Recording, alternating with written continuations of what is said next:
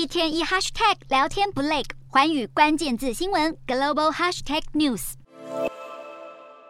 观看影剧节目是现代人重要的消遣之一。影音平台 YouTube 在美国推出了需要付费订阅的 Primetime Channels，希望能够以本身庞大的用户优势，打造一站式的影音平台。YouTube 已经和三十五家串流服务商敲定合作，这些服务商的 YouTube 版面就会像一般 YouTube 频道，可以看到精选主页的影音内容。